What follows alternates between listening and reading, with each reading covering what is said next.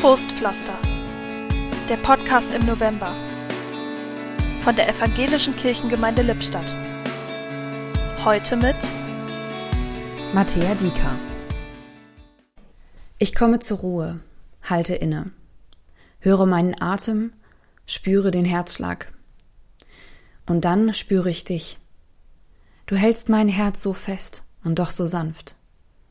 Du bist der Fels, auf dem ich stehen kann. Ich leg alles ab, was mich bewegt, beschwert, bedrückt. Zu deinen Füßen, mein Retter. Und ich berge mich unter dem Schatten deiner Flügel.